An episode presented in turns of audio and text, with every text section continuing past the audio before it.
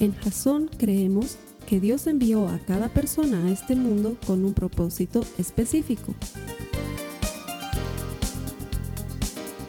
Nuestra misión es ayudarte a que tengas una relación personal con Jesús y a través de ella encuentres ese propósito para tu vida.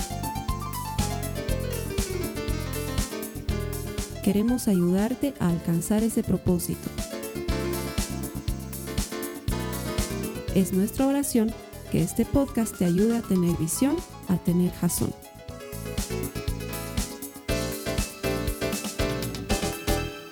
Bienvenido a Jason, gracias por conectarte. Estamos seguros que la palabra que vamos a compartir hoy tiene poder y es eficaz para transformar tu vida. La ponemos gratis en internet porque estamos convencidos de que todo el que encuentra a Dios encuentra vida. Nuestro deseo, nuestra oración detrás de todas estas actividades es que el Señor te revele esa vida abundante que tiene guardada para ti. Gracias por conectarte, bienvenido. A las personas que me acompañan aquí todos los domingos les doy las gracias por estar aquí en la iglesia. Hoy vamos a comenzar una serie especial, diferente. Tenemos las expectativas de que esta serie logre calar hondo en ti para despertar esa fe que puede estar adormilada o ese convencimiento que puede estar adormilado, porque la gran pregunta antes de la serie es, ¿crees en los milagros? ¿Eres una de esas personas que todavía creen milagros o no crees en los milagros? La serie se llama Cuando los cerdos vuelen. ¿Por qué? Porque esa es una expresión un poco sarcástica de algo que no va a ocurrir nunca. Te pongo un par de ejemplos. Es como que alguien diga, por cierto, vamos a jugar, la selección boliviana va a jugar contra Francia, lo próximo es ser campeones del mundo. Sí, claro, cuando los cerdos vuelen. ¿Me entiendes? De eso se trata. Es una expresión sarcástica de algo que nunca en la vida pasará. O eh, que estés ahí con el amor de tu vida a punto de declararte y tú le digas, algún día tú te vas a enamorar de mí. Y que ella te responda, claro, cuando los cerdos vuelen. Es una expresión sarcástica que te dice que eso nunca en la vida pasará. Y es porque muchos de nosotros pensamos que los milagros ya son cosas que no pasan. Es más, es una de las preguntas más frecuentes que recibimos en los grupos donde hay gente nueva acercándose a la iglesia. ¿Por qué no vemos los milagros que se veían antes? ¿Por qué no experimentamos las cosas que cuenta la Biblia? Y es que en realidad sí las vivimos y sí las experimentamos. Si tú no las vives y no las experimentas en tu vida personal, esta serie es una invitación a que empieces a vivirlas. Porque todo lo que cuenta la Biblia es real. Y quizás alguien me diga, sí, sí, sí, yo veo milagros, Carlos Alberto. El otro día estaba en mi auto, necesitaba parqueo y toda la calle estaba llena y la cuadra estaba trancada, pero justo una señora se ha movido y he entrado y he podido parquear. Y ese es un milagro. Eh, no, o sea, no digo que Dios no pueda darte un parqueo porque Dios puede ayudarte hasta encontrar las llaves que has perdido en tu casa. Pero un milagro es la intervención sobrenatural de Dios en un asunto natural y ordinario. Es cuando Dios hace algo extraordinario y sobrenatural en medio de nuestra cotidianidad. Eso es verdaderamente un milagro.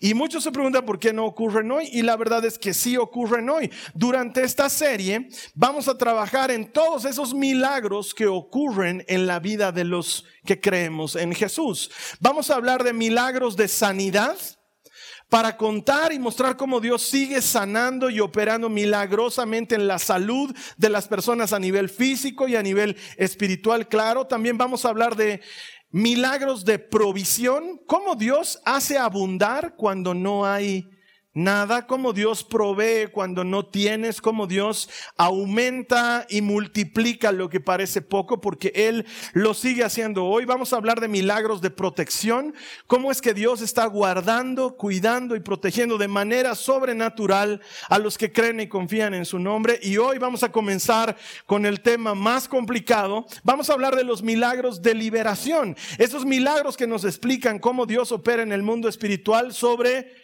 los espíritus y los demonios, así que prepárense porque ese no es un tema del que hablemos frecuentemente y esta es una gran oportunidad de que tomes notas y aprendas de lo que vamos a compartir. Te quiero mostrar la cita bíblica que nos va a dar base a toda la serie. Se encuentra en Hebreos, en el capítulo 13, en el verso 8. Si me ayudas a leerla, por favor. Dice, Jesucristo es el mismo ayer, hoy y siempre. Él no ha cambiado. Él sigue haciendo las mismas cosas que hacía ayer, hoy. Él sigue ejecutando los mismos milagros que ayer, hoy y tiene el mismo poder ayer y hoy. Él sigue haciendo las mismas cosas. Pero cuando hablamos de temas como demonios y espíritus, ahí sí que esto es conflictivo y es difícil de manejar y por eso la lanzo de primera para que nos allane el camino para el resto de la serie.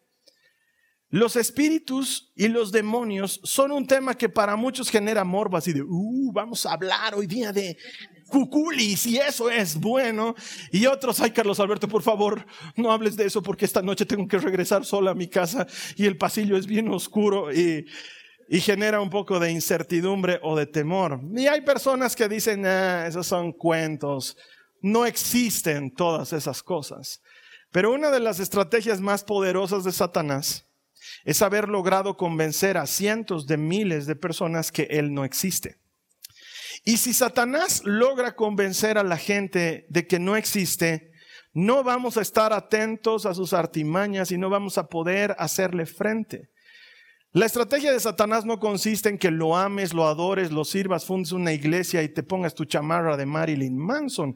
La estrategia de Satanás consiste en que lo tomes como broma, que lo sigas imaginando como ese tipillo de pijamita rojo y cuernitos pequeños y colita puntiaguda y tridente. Y bien califica como para mascota de la portada de un cereal pero Satanás es algo mucho, muy diferente. Tratar de convencernos de que no existe es una de sus mejores estrategias. Y quiero contarte algo que me sucedió cuando tenía apenas unos 17 años. Yo he servido en el Ministerio de la Liberación, porque así se llama este ministerio. El, ministerio es de donde echas fuera demonios. Has debido escuchar alguna vez, hay iglesias muy fanáticas de esto, tal vez las has pescado en la tele o estabas moviendo el dial y de pronto has escuchado uno de esos que dice, y sales ahora. Espíritu inmundo, ¿no? Es que es más o menos con ese tono que lo hacen. y, y de hecho muchas iglesias hacen que todo gire en torno a las liberaciones y a la batalla espiritual. Y nosotros pensamos Que, no tenemos que sobreexponer ese tema porque la vida está compuesta de muchas otras cosas más. Pero cuando tenía 17 años, en mis inicios de trabajar y servir en este ministerio de la liberación, yo participaba en una actividad en la que al final de dicha actividad teníamos que hacer lo que se llama una oración de liberación y una liberación como tal donde tú en el nombre de Jesús echas fuera demonios de verdad. Yo tenía 17 años, era la primera vez que lo iba a hacer y tenía un ejército de hermanas y hermanos a mi alrededor orando por mí, con las manos extendidas y oraban y me protegían y me cubrían de cualquier ataque que el enemigo pudiera hacer. Y yo decía, wow, esto se siente hermoso y empiezo a hacer la liberación y espíritu de duda sales en el nombre de Jesús y espíritu de sales en el nombre de Jesús. Casi digo un chiste malo. Y entonces empiezan a suceder cosas en el lugar. Lo primero que empieza a suceder es que los vidrios laterales de toda la casa donde estábamos, porque teníamos unos vidrios laterales grandes, empiezan a temblar así, como en esas películas que tú ves. Te estoy, contando la verdad, testigo de primera mano, y tú sabes que cuando digo que caiga un rayo, cae, ha sido testigo muchas veces. Señor, no me dejes mentir. Los vidrios empiezan a temblar. Y en el techo que era de calamina empezamos a escuchar como si nos lanzaran piedras. Y yo dentro de mí decía, uy, a los vecinos no les está gustando la bulla que estamos haciendo. Pero yo estaba en mi tarea, entonces, espíritu de tal, sales ahora en el nombre de Jesús y tomamos autoridad. Y yo hacía la oración como la había aprendido cuando de pronto los vidrios laterales empiezan a reventar uno tras otro, comenzando por los del final y terminando en los primeros, como si hubiéramos puesto detonadores uno tras otro y milimétrica, matemática y cronometradamente empiecen a reventar. ¡Pah, pa, pa! Y los vidrios caían hacia adentro y obviamente la gente se empieza a asustar, pero teníamos hermanos entrenados en el asunto que los calmaban y les decían tranquilos, no se preocupen, sigan orando y todos los vidrios del lugar reventaron. Yo lo he visto. Cosas por el estilo suceden. Alguien quizás está diciendo, ah,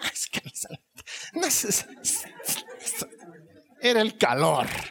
Hacía mucho calor y las vidas han reventado. Y las piedras eran piedras. Ustedes los cristianos son los bulliciosos y yo quisiera tirarles piedras también. Pero bueno, estás en tu derecho de creer lo que quieras creer. Yo atestiguo lo que he visto en ese día.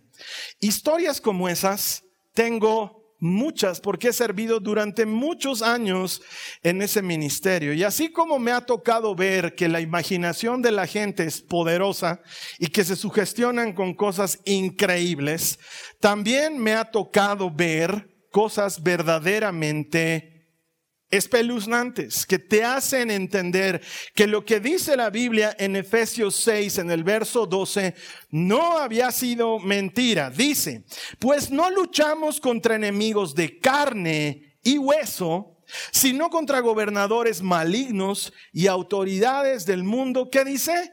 invisible, o sea, están ahí pero no las vemos, contra fuerzas poderosas de este mundo tenebroso y ayúdame a leer la última parte. Y contra espíritus malignos de los lugares celestiales. Existen. Son reales.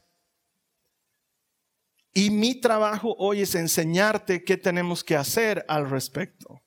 Mi trabajo hoy es compartirte desde la palabra de Dios que nos toca a nosotros como creyentes, pero vamos por partes y por eso te dije que te conviene tomar notas. Yo ahí los veo a algunos hermanos así con y después que estén como era, hermano, qué cosa Toma notas ahí en tu aplicación de Biblia.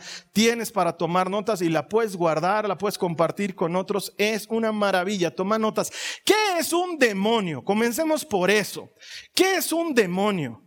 Hay gente que dice un demonio, yo me imagino que un demonio es como que alguien que se ha suicidado, ha saltado del tercer piso y luego anda vagando por el lugar de la casa, ¿no? Oh, tú estás entrando al baño y se te aparece ahí. No, entonces por eso no quiero apagar la luz, porque creo que en mi no necesariamente, de hecho los muertos no pueden retornar, eso es materia de otra enseñanza, pero los muertos no pueden retornar a este mundo, o sea que no te preocupes, no importa cuántas veces tu abuelito te haya amenazado con jalarte de tus pies después de irse, no lo puede hacer, por lo menos no él. Los demonios son ángeles caídos, y te explico por qué son caídos. Satanás nos cuenta la Biblia en Isaías 14, en Ezequiel 28, los que quieran profundizar un poco más sobre la historia del adversario. Es un ángel, solamente un ángel, no es más que nadie, es solo un ángel que se rebeló inicialmente en contra de Dios diciendo, yo quiero ser como Dios. Yo puedo ser como Dios y tener toda la gloria que Dios tiene. Y empezó a cuestionar el gobierno de Dios y su soberanía. Dios no es igual que Satanás. Entonces Dios ni siquiera lo enfrentó. Mandó a otro ángel a que lo sacara a patadas del cielo. Este ángel lo conocemos como Miguel. La Biblia habla de que es uno de los ángeles que está en la presencia de Dios. Este ángel Miguel, que por cierto no tiene alas, o no tiene alas, todas las personas se imaginan a los ángeles con alas, no existe tal cosa como ángeles con, eh, no tiene alas. Lo sacó a Satanás del cielo, Apocalipsis 12 nos cuenta el relato, los que quieran profundizar, y dice que cuando lo botó del cielo, un tercio de los ángeles que estaban al servicio de Dios decidieron irse con Satanás y se rebelaron en contra de Dios. Un tercio de los ángeles cayeron del cielo. Entonces existe un diablo y muchos demonios. Los demonios son ángeles caídos al servicio de Satanás algunas puntualizaciones respecto a este Satanás. Ya fue vencido en la cruz del Calvario. Alguien debería alegrarse de eso. Ya fue vencido en la cruz del Calvario. Ya fue vencido. No es que lo van a vencer, es que eso ya ocurrió. Lo único que permanece es su obra. Su obra de tentación, su obra mezquina, sigue porque es como un barco que se hunde y quiere hundir en él a todos los que sea posible. Él sabe que su destino eterno es la muerte, pero él quiere llevar consigo a cuanto más pueda y se va a dedicar a tentar. ¿Cómo sabemos que ya está vencido? Porque simples humanos como tú y como yo, que somos inferiores en naturaleza a un ángel, Gracias al sacrificio de Jesús en la cruz del Calvario podemos vencer sus acechanzas. Por eso sabemos que está vencido, porque tú y yo podemos elegir no pecar, podemos elegir no hacerle caso, no seguirle y seguir a Dios.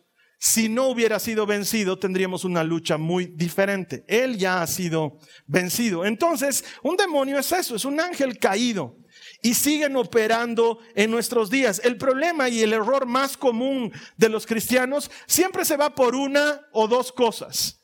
O cometemos el error de darle demasiado énfasis a las cuestiones demoníacas y espirituales. Y has debido conocer, hay cristianos que viven en una batalla espiritual constante. ¿Dónde está mi billetera? Satanás, ¿dónde la has metido? Te reprendo en el nombre de Jesucristo. Billetera, sales ahora, ¿dónde estás? Es que de veras hay cristianos que lo manejan de esa manera, ¿no? Ay, hermano, estoy tres meses ya sin trabajo. Espíritu de sin trabajo, salsa ahora en el nombre de Jesús. Vamos a atar todo demonio de improsperidad. No sé si esa palabra existe, pero aleluya, santo mi alma te alaba. y es un sobreénfasis en los temas demoníacos y espirituales y literalmente ven a Satanás hasta en la sopa.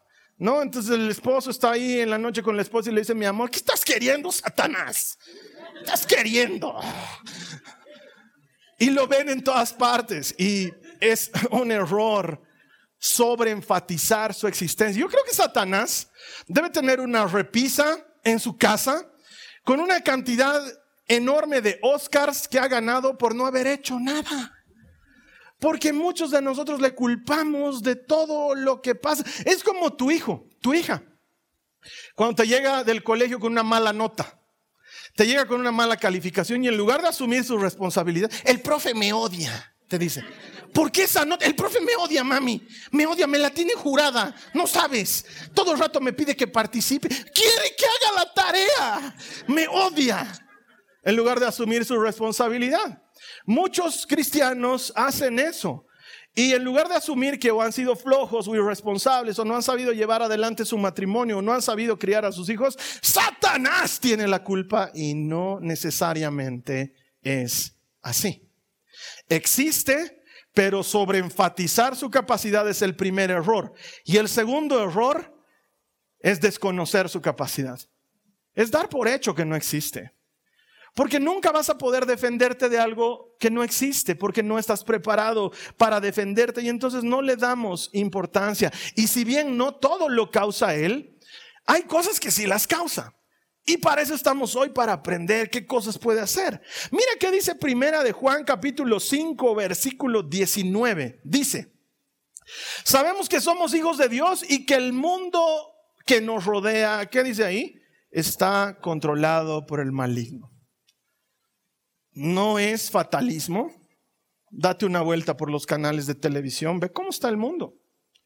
Visita un par de canales en YouTube, date cuenta cómo está el mundo y las cosas que al mundo le interesan y nos vamos a dar cuenta de manera muy sencilla que sí, efectivamente, Satanás está llevando adelante su obra y está queriendo convencer cada vez a más personas de alejarse de Dios, porque como te decía hace un minuto, Él no está interesado en que lo ames, le sigas, le sirvas y le adores, aunque si eso pasa de camino va a estar feliz. Él lo único que quiere, su única intención es apartarte de Dios. Porque Él sabe que lejos de Jesús no podemos hacer nada. Y Él quiere separarte de Dios. Entonces, ¿qué pueden hacer los demonios en nuestra vida? Bueno, pues lo primero que pueden hacer es tentarnos para pecar. Es una de las primeras y principales actividades del enemigo. Mira qué dice segunda de Timoteo 2, 25, 26. Instruye con ternura a los que se oponen a la verdad. Estos a los no creyentes, tratalos con cariño, dice la Biblia. Tal vez Dios les cambie el corazón y aprendan la verdad.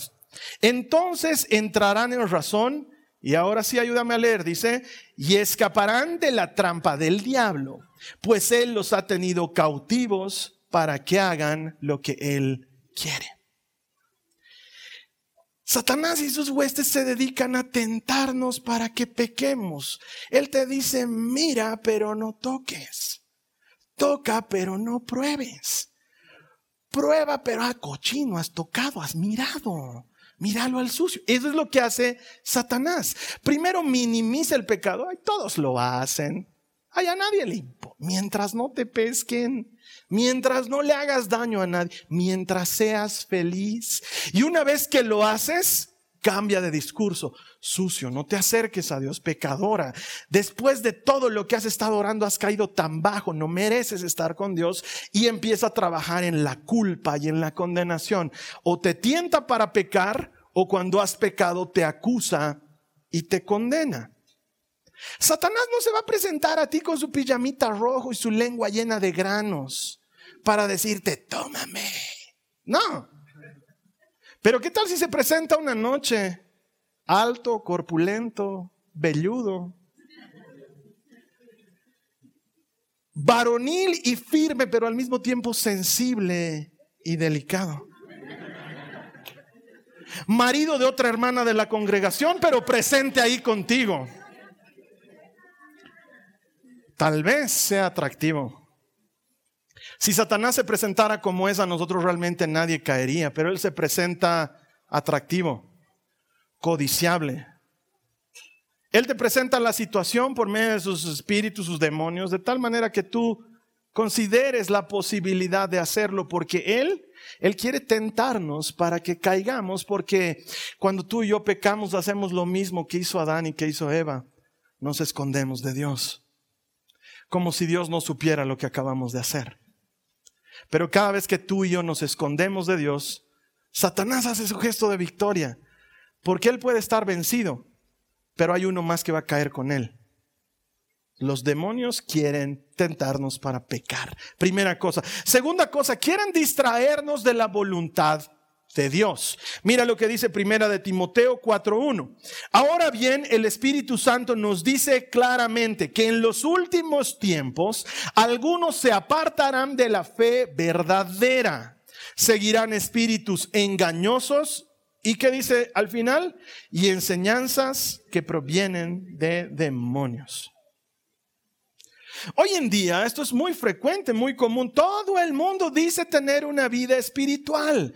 Todo el mundo tiene una especie de relación espiritual con algún ente espiritual y juntan algunas cosas. Porque para mucha gente dice, todos los dioses son lo mismo. Hermano, ¿por qué tanto drama? ¿Sabes? He estado investigando, he visto hartas veces el history y ahí dice que en todas las religiones importantes del planeta está lo del perdón, está lo del ayudar a otros, está el ser bueno en todas. Entonces al final, ¿qué diferencia hay? Krishna, Mahoma, Buda, Cristo, todos son lo mismo. No, no son lo mismo. De entrada, Jesús es el único en toda la historia universal en haberse ofrecido a sí mismo como expiación por el pecado del hombre. Eso ya lo hace completamente diferente. En toda la historia de la humanidad, Jesús es el único Dios que busca al hombre en lugar de que sea el hombre que busque a Dios. Es pues completamente distinto, pero en eso de, ay, seremos tolerantes, ay, que te metes conmigo, finalmente si me hago leer las cartas, ¿cuál es el problema? También me lo leen en el periódico y nadie se enoja cuando eso me leen. Pero claro, si son cartas, ahí sí tienen problema. Hay diferencia. Y entonces hay gente que dice, eh, yo tengo una relación con Dios a mi manera. Porque eso de la iglesia para mí no funciona, hermano, eso de estar levantando las manos ahí moviendo, no, eso, eso para mí no. Yo tengo una relación con Cristo a mi manera. Yo te pregunto con mucho respeto, ¿has charlado con Cristo para que sepas cuál es su manera? Porque Cristo tiene una manera de relacionarse y si no es a la manera de Cristo, ¿con qué Cristo te estás relacionando? Con mi Cristo interno, hermano. Todos tenemos un Cristo interior. La conciencia crística nos gobierna a todos. Eso no aparece en la Biblia, no es lo que Jesús enseñó, no es algo en lo que nosotros podamos confiar. Y entonces aparece el otro que dice, es que sabes que yo, estoy podrido de la iglesia. Estoy podrido de la religión. Hermano, he, estudiado en un colegio católico y a mí me han dado misa todos los días de mi vida en colegio. He comido más hostias que hamburguesas en mi vida. Estoy cansado de curas, cansado de religión, cansado de iglesia. Y estoy en la obligación de decirte que lo que Jesús te ofrece nunca ha sido una religión, sino una relación. No es una serie de cosas que tenemos que cumplir, es alguien a quien debemos conocer, es algo distinto. Pero si Satanás logra mantenerte distraído entre que si voy a la iglesia o que si Krishna se me aparece, no tiene por qué atacarte porque estás distraído como un gato jugando con un estambre en un costado en lugar de cazar ratones. Distraernos es parte de lo que los demonios hacen. Y finalmente, sí, los demonios pueden causar sufrimiento, pueden causar dolor, pueden enfermar. Mira lo que dice la Biblia en Mateo 17, los versos 15 y 18. Vamos a saltar un par de versos ahí que no los necesitamos para este contexto. Mateo 17, 15 y 18 dice, Señor, ten misericordia de mi hijo. Está hablando un padre de familia. Le dan ataques y sufre terriblemente. A menudo cae al fuego o al agua. Entonces Jesús reprendió el demonio y el demonio salió del joven. A partir de ese momento, ¿qué dice? El muchacho estuvo bien. Hay sanidades que se producen cuando Jesús hace a alguien libre de alguna opresión demoníaca. Hay demonios que pueden causar una serie de problemas y enfermedades. ¿Te imaginas el sufrimiento de este padre de familia? Ver a su hijo caer al fuego o al agua, porque no es algo agradable. No es como que el chico está ahí, mira el fuego y dice, ¡ay, le caigo! Y pum, era algo que no podía controlar y que los tenía sus papás seguramente constantemente vigilantes de su hijo, porque es una cosa bien fea. Y Jesús manda al demonio salir. Le dice, sales fuera. Y el demonio le obedece y el chico queda completamente sano. Hay situaciones de depresión que son producto de espíritus hablándote a la mente constantemente, angustias, enfermedades, dolores que pueden ser infligidos por los espíritus, pero que pueden ser liberados por el poder de Jesucristo. Carlos Alberto, ya no cuentes más de estas cosas, por favor, me está dando harto miedo. Tenemos que estar alertas. Si tú has recibido al Espíritu Santo, si has creído en Jesucristo, tienes el Espíritu Santo. Tenemos que estar alertas a la obra del Espíritu Santo, porque el Espíritu de Dios, dice la Biblia, ha venido a traer libertad. Donde está el Espíritu de Dios hay libertad. Y Él puede moverte a usar el poder de Cristo para ayudar a alguien más a ser libre. Yo tenía más o menos unos 22 años, estaba durmiendo plácidamente en mi hogar de soltero. Y de pronto siento en mi corazón, despierto y siento una cosa muy fuerte de llamar a una chica. Y eran las 2 de la mañana. Entonces yo digo, hasta va a creer que le quiero caer. ¿Cómo voy a llamar a las 2 de la mañana? Y trataba de dormir, pero eso que pasaba dentro mío era muy fuerte. Llamala, llamala, llamala. Estoy hablando de los años 90. Entonces agarro el teléfono fijo y disco a las 2 de la mañana a casa de la chica en cuestión. Suena, porque antes sonaban así los teléfonos. No sonaban, no, sonaban, así sonaba. Y de pronto ella contesta y dice, aló. Y yo le digo, hola, perdón que te llame esta hora. Y me dice, Carlos Alberto, sí, sí, perdón, ¿por qué hasta ahora? Me dice. Y yo digo, ah, ves, sabía que no, perdón, lo que pasa, ¿por qué esta hora? Carlos Alberto, ¿por qué esta hora? ¿Por qué me llamas a esta hora?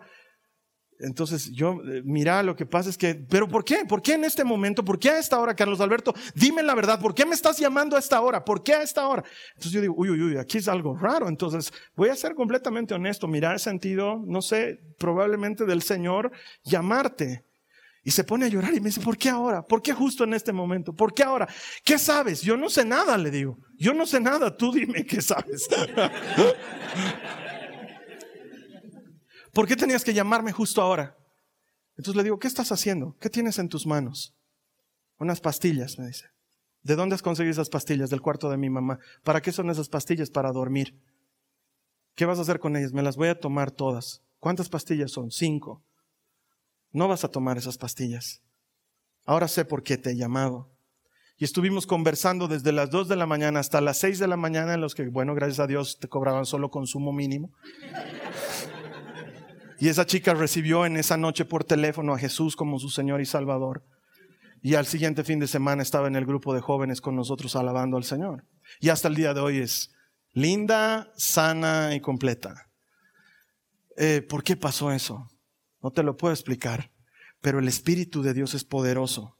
Y tenemos que estar atentos porque no sé cuántas cosas le ha estado dictando esta muchacha en su mente para que ella consiga las pastillas de su mamá y se las vaya a tomar de golpe. Pero sí sé que intervino a tiempo. No fui yo, no tengo manera de saber algo que está pasando, pero Dios, Él es poderoso. Entonces quiero que sepas que aunque los enemigos nuestros, los demonios, los espíritus tienen poder para hacer cosas en nuestra vida, más poderoso es el que está en nosotros que el que está afuera de nosotros. Y nosotros tenemos autoridad en Jesucristo para poner luz en medio de las tinieblas. Tenemos autoridad. Quiero ser bien claro en este concepto.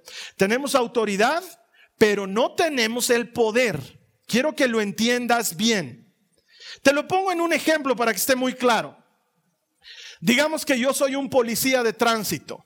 Estoy vestido como policía de tránsito y tengo el chalequito fosforescente, el gorrito de policía de tránsito y el silbato que me identifica como policía de tránsito. Detrás de mí dice policía de tránsito.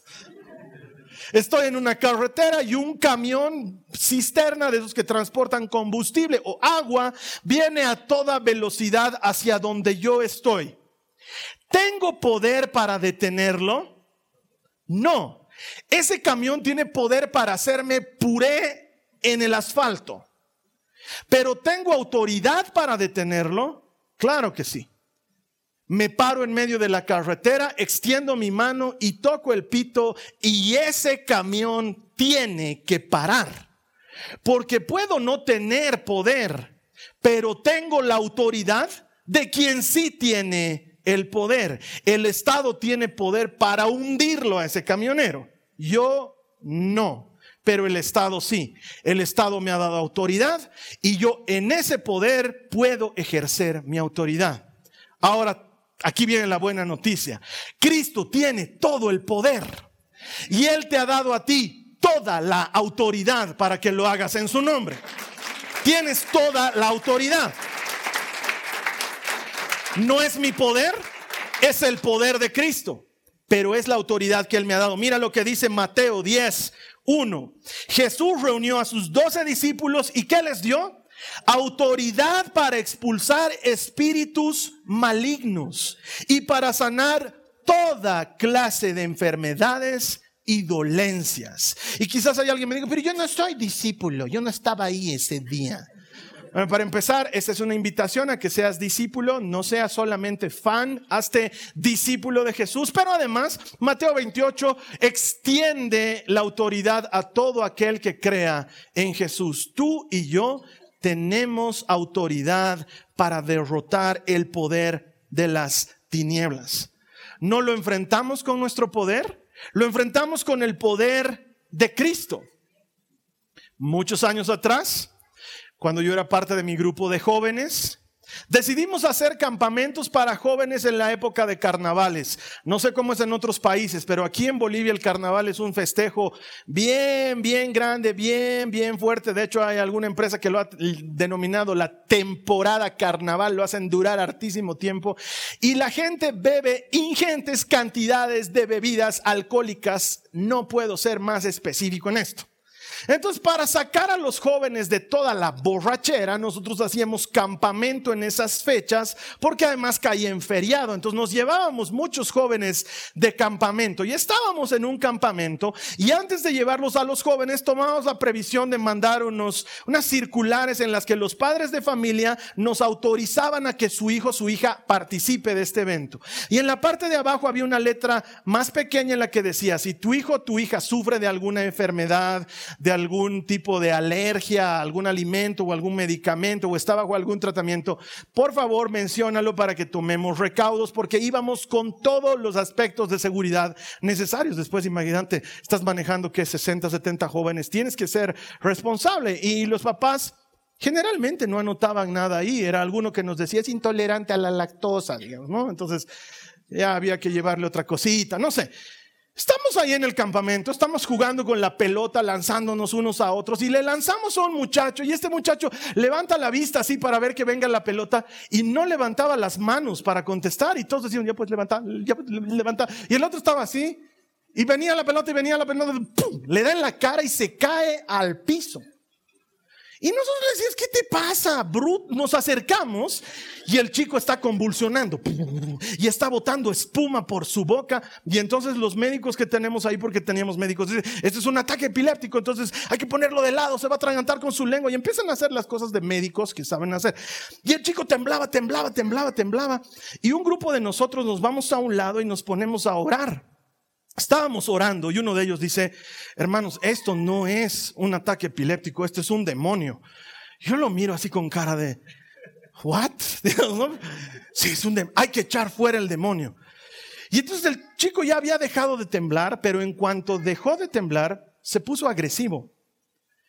Eh, nos quería morder a todos y hablaba con una voz carrasposa y nos ladraba como perro.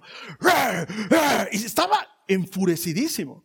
Entonces los demás chicos del campamento estaban asustados y entonces los mandamos a sus carpas y les dijimos, váyanse a orar, ayúdenos, apóyennos, vamos a entrar a orar por este muchacho. Y cinco de nosotros nos metimos en una carpa solos con el muchacho y empezamos a orar por él.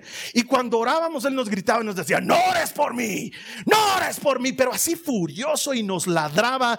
además era feo, había saliva por todas partes y, y gruñidos y arañazos. Era una cosa horrible. Y uno de mis hermanos lo encara y le dice, dinos cuál es tu nombre. En el nombre de Jesús, dinos cuál es tu nombre. Y el otro le contesta y le dice, soy una legión. Yo digo, oye, este, o ha leído la Biblia.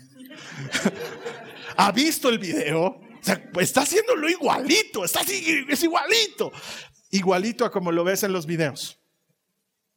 Entonces empezamos a reprender al demonio y echarlo en el nombre de Jesús. Y después de una serie de gritos y peleas, hace un alarido fuerte y se queda como muerto ahí.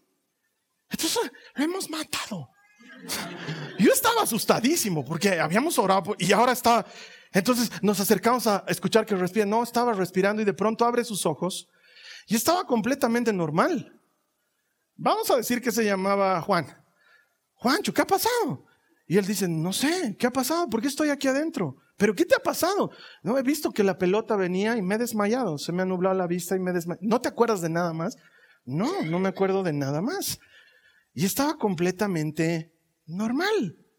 Cuando salimos de la carpa, todo el mundo estaba un poco asustado por los gritos y los alaridos, y uno de los muchachos del campamento, en una de las visitas que hicimos al pueblo, se había comprado dos conejitos de unos campesinos. Y nos sale con sus conejos muertos en su jaula. Y nos dice, sus conejos se han muerto. Y nosotros le decimos, ¿qué ha pasado? Y dice, cuando ustedes estaban orando y gritando, los conejos han empezado a dar vueltas como locos en la jaula. Y cuando ha habido el último grito, ¡ah! Los conejos se han estirado. ¿Alguna vez has escuchado la expresión conejo estirado? Es real. Ocurre. Los conejos estaban muertos ahí. Carlos Alberto, ¿qué nos estás queriendo decir? ¿Que el espíritu ha salido y se ha ido a los conejos? Yo solo te estoy contando lo que ha pasado. Cuando hemos llegado a La Paz, hablamos con los papás del muchacho y les decimos, esto ha pasado, y ellos nos dicen, ah, perdón, lo que pasa es que con cierta frecuencia él tiene ataques epilépticos. ¿Y por qué no nos han dicho? Oye, si eso es algo que tenemos que... Se lo llevaron inmediatamente a la clínica a hacerlo ver.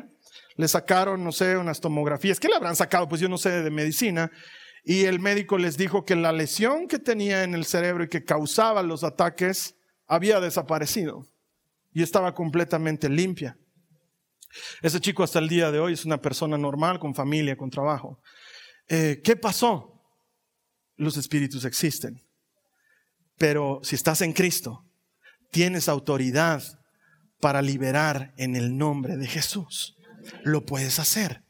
Entonces te estoy contando esto para que sepas que este tipo de cosas reales, existen, que no deben atemorizarse, que lejos de darte miedo, debería darte mucho gozo y mucha alegría saber que milagros de este tipo existen y que Jesús nos ha dado la autoridad para hacerlo aún hoy en día.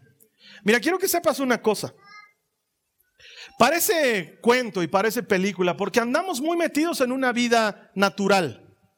Entre pagar las cuentas y llevar los hijos al colegio y querer bajar de peso y el hermano que llega de visita de Nueva York, no nos damos cuenta que hay un mundo espiritual que no vemos, pero que está alrededor nuestro.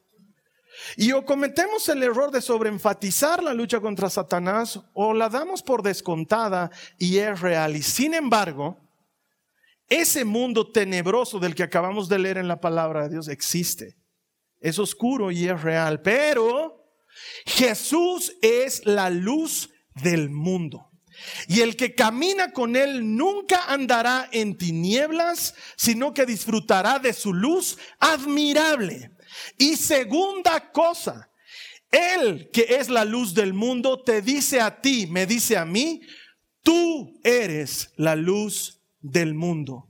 No metas esa luz debajo de una cama, sino que ponla en el lugar más alto para que brille y alumbre a todos los que están en ese lugar. Esa palabra brille en griego es Cayo, el nombre de nuestro grupo de jóvenes. Una invitación a que nuestros jóvenes brillen en un mundo oscuro. ¿Por qué? ¿Por qué tenemos que brillar en la oscuridad? Porque todo lo que está sucediendo es oscuro. Y la oscuridad no es lo contrario a la luz, no. La oscuridad es la ausencia de luz. Pero Jesús brilla en medio de la oscuridad. Termino con esta cita, Juan 1.5. La luz brilla en la oscuridad. Y la oscuridad jamás podrá apagarla. No hay forma de que la oscuridad venza a la luz. ¿Y eso qué significa para mí, Carlos Alberto? Quiero que entiendas esto. Cada vez que tú entras en tu oficina, está entrando la luz del mundo a tu oficina. Cada vez que llegas a tu casa llena de dificultades, problemas, está llegando la luz del mundo a tu casa. Cada vez que recibes a tu hijo después de haberse perdido horas y haberte hecho renegar, cuando se acuesta en su cama y tú pones tu mano sobre él para orar por él y creer que Dios puede hacer algo extraordinario, la luz del mundo está poniendo su mano sobre la oscuridad de tu hijo. Jesús ha prometido, tú eres la luz del mundo. El que es la luz del mundo te ha dicho a ti, me ha dicho a mí, tú eres la luz del mundo. Brilla donde vayas. Entonces aquí el tema no es, ay, si me ha dado miedo, no me ha dado miedo, voy a volver solo a mi casa.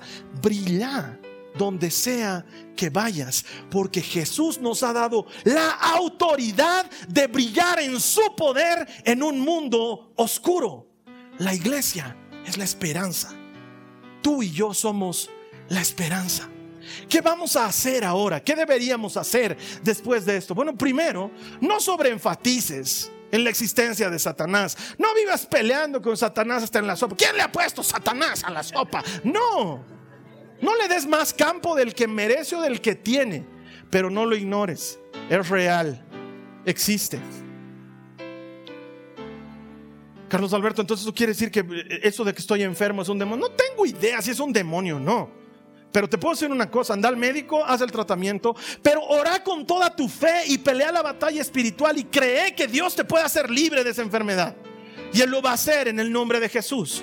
Carlos Alberto, estoy mucho tiempo sin trabajo. Eso es un demonio que me ha puesto. Hermano, peinate, lavate, repartí tus currículums como volantes y ora y cree. Y haz la batalla y cree que Dios te puede llevar a un terreno nuevo y diferente. Y Él lo va a hacer. Eh, y ese amigo que tengo que está en alcohol, que está en drogas, eso es un demonio. Mira que vaya a terapia, que encuentre alcohólicos anónimos, ayúdalo, pero luego hay que orar y hay que creer que Jesús puede hacerlo libre del vicio porque Jesús sigue haciendo libre a los cautivos hoy. Todo aquel a quien el Hijo hiciera libre, libre es en verdad. Eso sigue ocurriendo hoy. Sigue sucediendo hoy. Y mis hijos rebeldes, Carlos Alberto, cuando lleguen de la calle, no le digas, Satanás, ya estás llegando a la calle. No le digas eso a tu hijo. Monitorealos, educalos, sé una buena madre, sé un buen padre para ellos, pero no dejes de pelear por lo que el enemigo quiere arrebatarnos. Porque el enemigo ha venido a robar, a matar y a destruir. Y Él quiere robarte tu paz. Él quiere matar la comunión y la intimidad que tienes con los tuyos. Él quiere destruir tu fe, quiere destruir tu familia. Oh, si quiere hacerlo, quiere hacerlo. Pero más grande es el que está en nosotros que el que está en el mundo. El enemigo ha venido a robar, a matar y a destruir. Pero Jesús ha venido a dar vida y vida en abundancia. Y puedes confiar en la vida que Él te ofrece. Vamos a cerrar nuestros ojos ahí donde nos encontremos. Vamos a orar al Señor.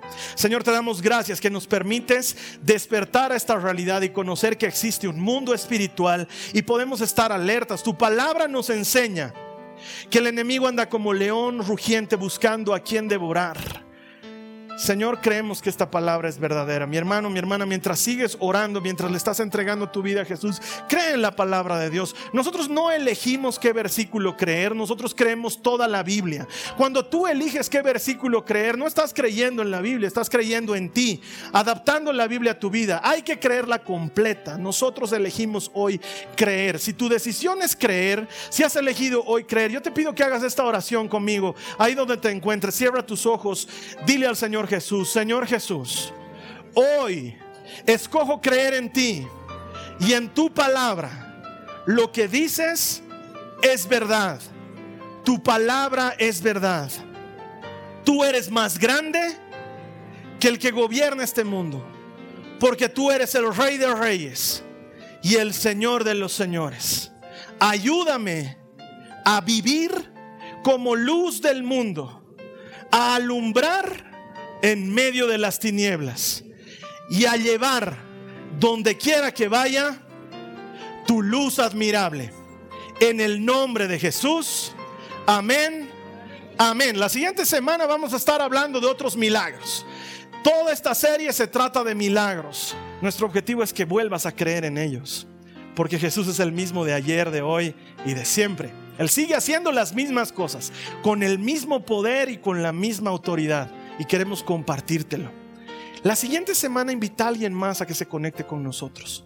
Y así todos juntos vamos a celebrar que todo el que encuentra a Dios encuentra vida. Te espero aquí la siguiente semana. Que el Señor te bendiga. Esta ha sido una producción de Jason Cristianos con propósito. Para mayor información sobre nuestra iglesia o sobre el propósito de Dios para tu vida, visita nuestro sitio web www.jason.info. Allí encontrarás muchos recursos para animarte en tu relación con Dios, enseñanzas, nuestro blog, prédicas y mucho más. Te lo deletreamos www.jazon.info.